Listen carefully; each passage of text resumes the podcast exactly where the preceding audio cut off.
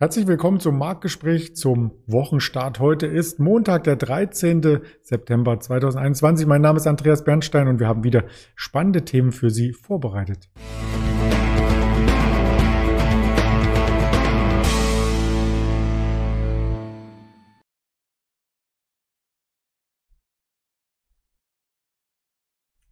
Der Wochenstart ist sehr dynamisch erfolgt im DAX. Das kennen wir aus den vergangenen Wochen und schauen natürlich nicht nur auf den DAX, sondern wir schauen auch auf Einzelwerte. Das Ganze habe ich hier eingeblendet. Zum Wochenstart haben wir die Aktien im Fokus von Fraport, von Valneva, von Apple. Das Ganze möchte ich nicht alleine besprechen, sondern habe dazu tatkräftige und fachkundige Unterstützung und zwar den Patrick, den ich jetzt hier zuschalte. Hallo Patrick.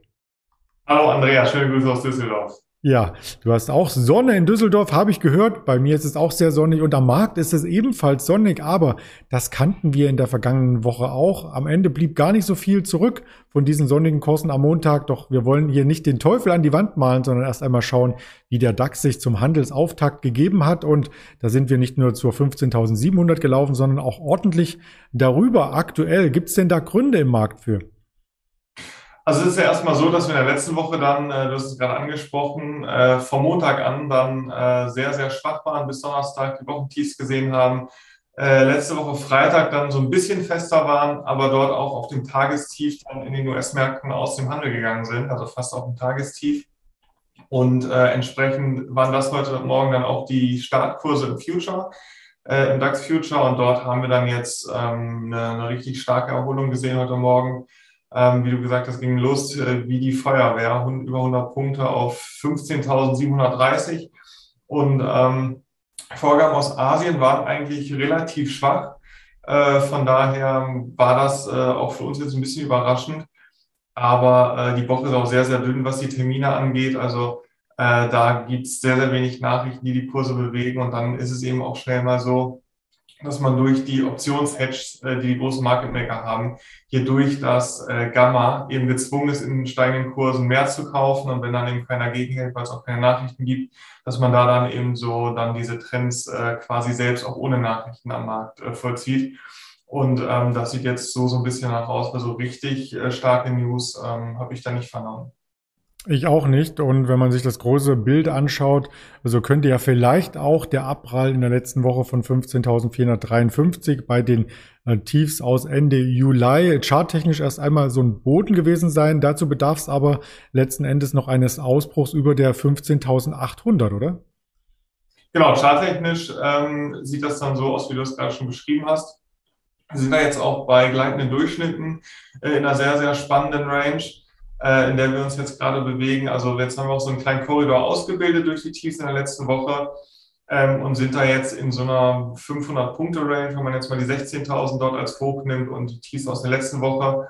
Und da wird spannend, äh, ob wir da mal nach oben oder unten ausbrechen und dann gegebenenfalls auch neue Impulse sehen. Aber wie du es gerade angesprochen hast, 15.800 ist jetzt erstmal dann der nächste Widerstand nach oben, den wir dann äh, überwinden müssten.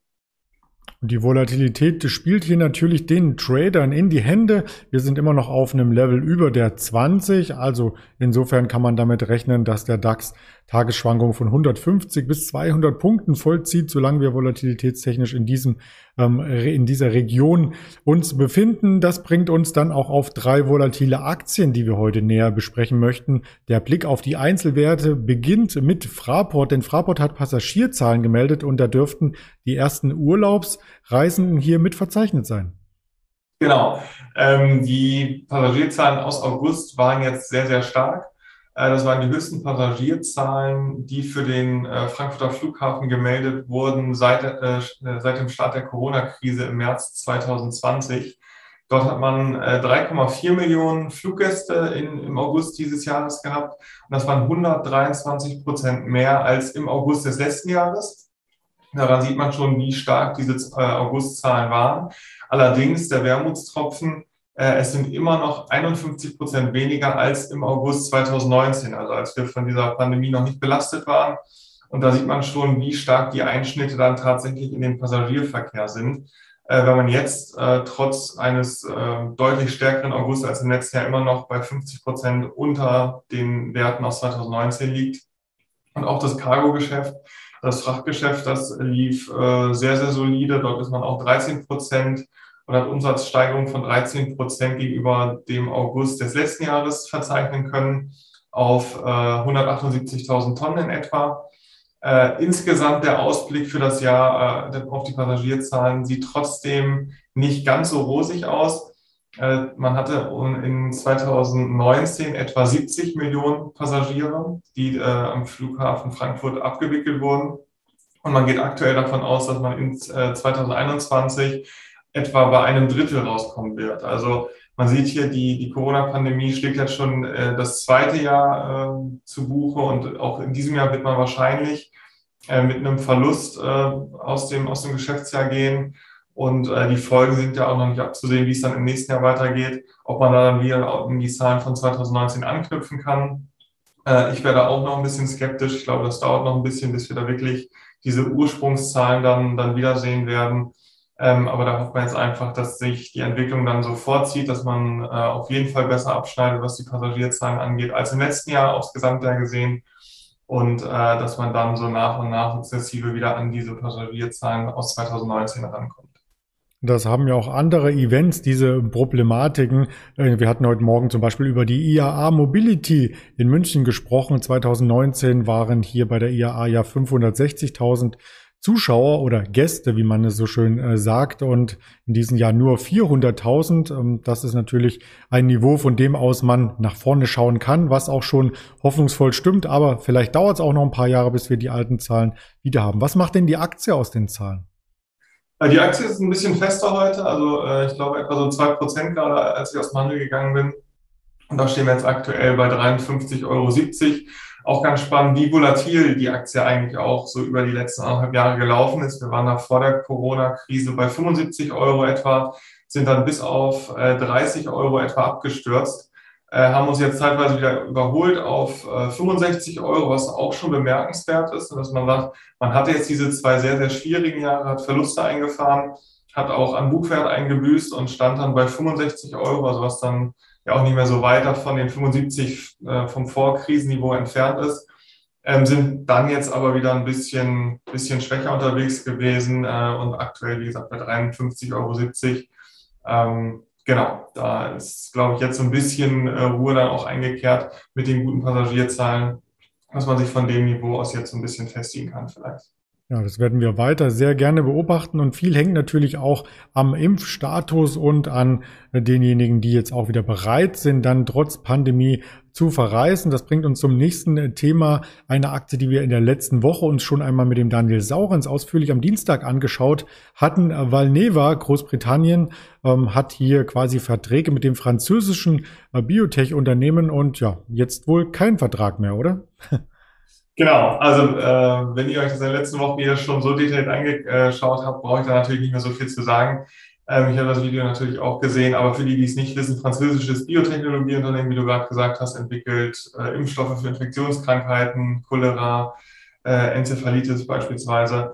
Und jetzt eben auch äh, im Corona-Modus ähm, hat dort äh, die, ähm, die Forschung vorangetrieben und eben auch einen Vertrag mit der britischen Regierung abgeschlossen. Erst über 60 Millionen Impfdosen, dann sogar nochmal aufgestockt im Januar auf 100 äh, Millionen Impfdosen.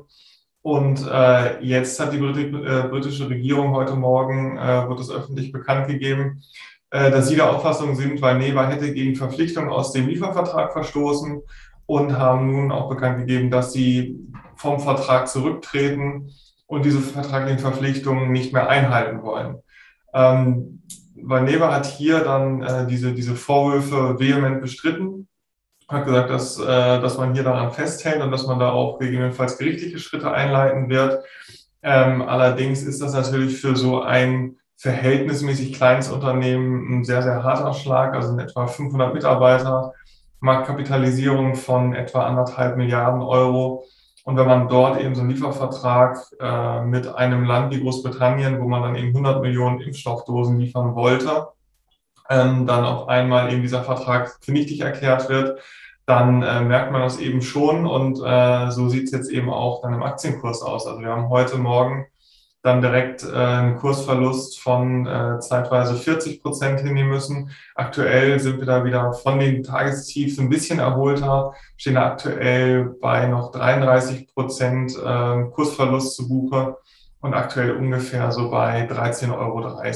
Also das bleibt auf jeden Fall spannend, wie, wie dort jetzt äh, die britische Regierung reagiert, wie Vaneva auch reagiert, ob man hier sich vielleicht doch nochmal einig wird ähm, ob man dort gerichtlich auch nochmal was erwirken kann, dass man dann eben Schadenersatzforderungen durchgesetzt bekommt.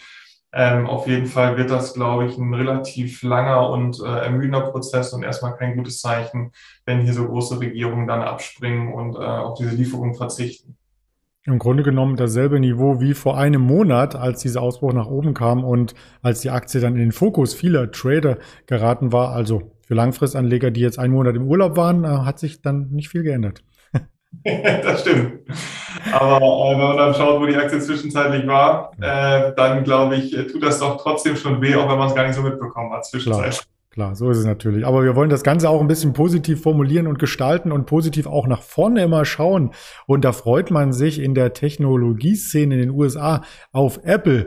Die Frage ist, ist die Luft äh, bei der Aktie schon raus? Ein neues Rekordhoch nach dem anderen in jüngster Zeit. Das Apple-Event wird erst morgen stattfinden und es gibt einiges hier zu erwarten. Ich habe mal ein, zwei Dinge zusammengetragen. Also na klar, das neue iPhone soll kommen. Es soll aber auch Neuerungen geben auf anderen Produktsegmenten. Zum Beispiel habe ich hier herausgefunden, dass die Bildschirmgrößen dann unterschiedlich angeboten werden. 5,4 Zoll, 6,1 Zoll, 6,7 Zoll und das andere ähm, äh, Ding ist eben nicht nur die unterschiedlichen Größen beim iPhone, sondern dass man hier technisch nochmal was drauflegt. Also ein größerer Akku soll kommen, 120 Hertz soll die Bildwiederholrate sein, bisher sind 60.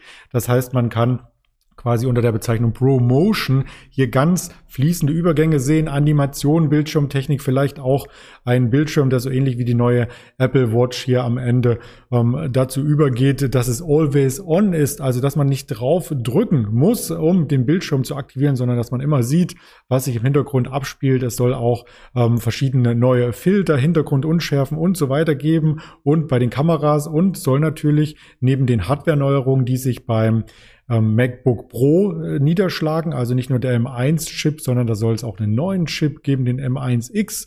Der soll noch mal schneller sein und so weiter und so fort. Dann soll es am Ende auch neues Design bei den AirPods geben. Die dritte Generation kommt dann letzten Endes. Auswechselbare Ohreinsätze sind da im Gespräch und man darf äh, mit Spannung auch über äh, die satellitengestützte Notruffunktion orakeln. Also die Hardware wird dann auch entsprechend vorgerüstet, dass das funktioniert, sowie und da muss man sich wirklich festhalten, wenn man diese News liest und wenn die wirklich auch kommen, das ist ja die große Frage äh, im Markt, ähm, ob man hier quasi die ganze Software, die Apple anbietet, wie zum Beispiel Final Cut und so weiter, auch noch einmal als Abo-Variante anbietet. Denn im Moment ist es so, dass diese Programme einmalig eine Menge Geld kosten und viele sagen sich, nein, 300 oder 500 Euro für ein Programm, das nehme ich nicht in die Hand. Wenn es aber eine Abo-Variante gibt, dann für Zehner im Monat ist es wieder attraktiv für den Endnutzer und auch für das Unternehmen, weil langanhaltende ähm, Erträge hier winken. Habe ich das schön zusammengefasst? Das hast du sehr gut äh, zusammengefasst und äh, zu den technischen äh, Sachen kann ich da gar nicht mehr so viel hinzufügen. Also Apple hat ja unter Beweis gestellt, dass sie der Innovationsführer sind die letzten Jahre und immer wieder mit neuen Entwicklungen und äh, neuen tollen Innovationen aufwarten konnten. Von daher bleibt das auf jeden Fall spannend. Und ich habe noch gelesen, ähm, dass es hier ähm, Rechtsstreit äh, mit Epic Games, die ja ähm, Spielehersteller sind und äh, unter anderem bekannt durch Fortnite, ähm, dass sie jetzt in Berufung gehen wollen gegen Apple, weil dort eben das Gericht auch zugunsten Apples ähm, argumentiert hat. Äh, das ist ja auch so, dass man dort im App Store eben 15 bis 30 Prozent äh, an Apple abgeben muss äh, des Umsatzes. Und das ist natürlich schon eine Hausnummer. Und Apple argumentiert hier, dass es eben ähm, eigene Konzepte hat, Sicherheitskonzepte und dass da kein anderer eben äh, App Stores entwickeln kann, worüber man dann die Sachen vertreibt. Und das ist auch erstmal eine gute Nachricht gewesen, für Apple, dass die Gerichte hier so entschieden haben und dort erstmal Recht gegeben haben. Äh, aber Epic Games will sich da noch nicht geschlagen geben und geht dann nochmal ähm, in Revision. Also von daher bleibt es auch spannend, wie das weiter aussieht. Aber grundsätzlich ähm, erwartet uns da, glaube ich, in den nächsten Tagen dann äh, nochmal was Spannendes, was du auch gerade schon aufgezählt hast, was da jetzt letztlich bei kommt. Ähm, bin ich mal gespannt und äh, wir schauen das auf jeden Fall an, denke ich, oder? Das stimmt. Und wir schauen auch noch mal kurz auf den Aktienkurs. Der hat ja am Freitag deutlich nachgegeben als die Nasdaq. Du hattest eingangs schon gesagt, auf einem Wochentief schloss ist auch Apple über drei Prozent gefallen am Freitag und als Schwergewicht natürlich konnte sich die Aktie hier nicht ausklammern und sieht charttechnisch jetzt so ein bisschen so aus, als ob sie entweder Luft holt vor diesem Apple-Event oder alles schon eingepreist ist und alle sagen, ja, das, was wir auch heute von uns erfahren hat an News, das ist schon eingepreist und jetzt brauchen wir die Aktie nicht mehr zu kaufen, oder? Ja, das werden wir morgen dann äh, wissen. Also, äh, das ist halt schwierig vorherzusehen. Also jemand, der da vielleicht Erwartungen hat, der kauft jetzt gerade. Äh, jemand, der sagt, ah, die Erwartungen und jetzt, die ich, die ich sehe, was alles kommen soll, das glaube ich wird eher enttäuscht. Der verkauft dann vielleicht ein bisschen, dass da ein bisschen Druck drauf kommt.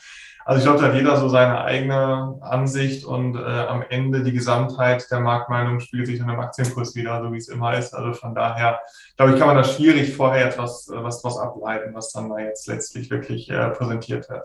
Genau, spätestens am Mittwoch, morgen im Livestream werden wir darüber sprechen. Heute gibt's gar nicht mehr so viel zu besprechen, nur noch 20 Uhr das monatliche Budgetstatement und der Hinweis, dass man vertiefende Informationen zu Valneva und auch zu anderen Werten auf den Kanälen der LS Exchange findet, auf YouTube, Twitter, Instagram, Facebook, Spotify, Deezer und Apple Podcast. Da ist es wieder, das Wort. Insofern ganz lieben Dank für deine Inspiration, Patrick, und wir sehen uns gern nächste Woche wieder. Sehr gerne. Danke dir, Andreas. Tschüss. Ciao.